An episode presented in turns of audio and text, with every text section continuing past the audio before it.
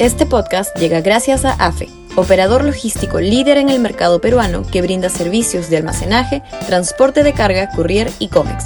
Los puedes ubicar en www.afe.pe.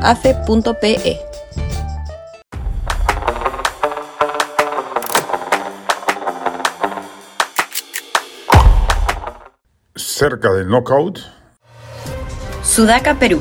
Buen periodismo. Varios elementos nuevos empiezan a tener protagonismo en la escena política que conducen a pensar que el final del gobierno de Castillo puede estar hoy más cerca que ayer, a pesar de las maniobras corruptas que el Ejecutivo ha desplegado cooptando congresistas para asegurarse una cuota de votos que impida su salida anticipada. Lo primero es la decisión valiente del fiscal de la Nación, Pablo Sánchez, de incluir al presidente en un proceso de investigación. Sabiendo que la cabeza de la presunta organización criminal que nos gobierna está expuesta, va a ser más fácil que los subalternos empiecen a cantar y a decidir someterse a la colaboración eficaz antes de caer por proteger a quien hasta hace pocos días consideraban inmune. Lo segundo es el crecimiento de la protesta social en protagonistas y convocatorias.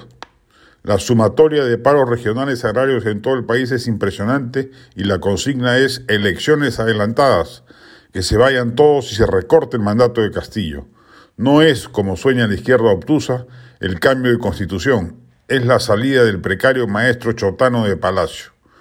A ello se le suma la marcha convocada en Lima para este sábado con agenda distinta de actores diversos, no el elenco de la derecha tradicional y consignas inocuas como el no a la constituyente, que es una quimera inviable y por tanto no moviliza a nadie, y que se espera por ello que ojalá tenga mayor convocatoria que las raras marchas anteriores.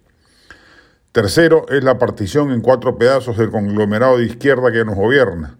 Ahora están Perú Libre, el bloque magisterial, Perú Democrático y Cambio Democrático, juntos por el Perú, y muchos de ellos con agendas divergentes de la del gobierno. Se ha visto claramente con la censura a la ex ministra de Trabajo, Betsy Chávez, que podrían marcar una diferencia sustantiva a la hora de que en el futuro se vote algún punto crucial para el régimen.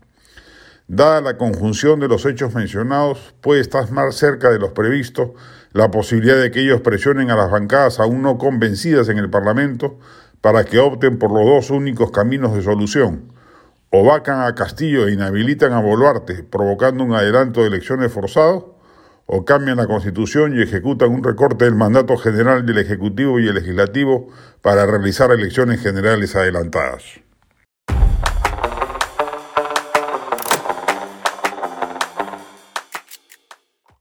Este podcast llegó gracias a AFE, operador logístico líder en el mercado peruano que brinda servicios de almacenaje, transporte de carga, courier y cómics los puedes ubicar en www.afe.pe.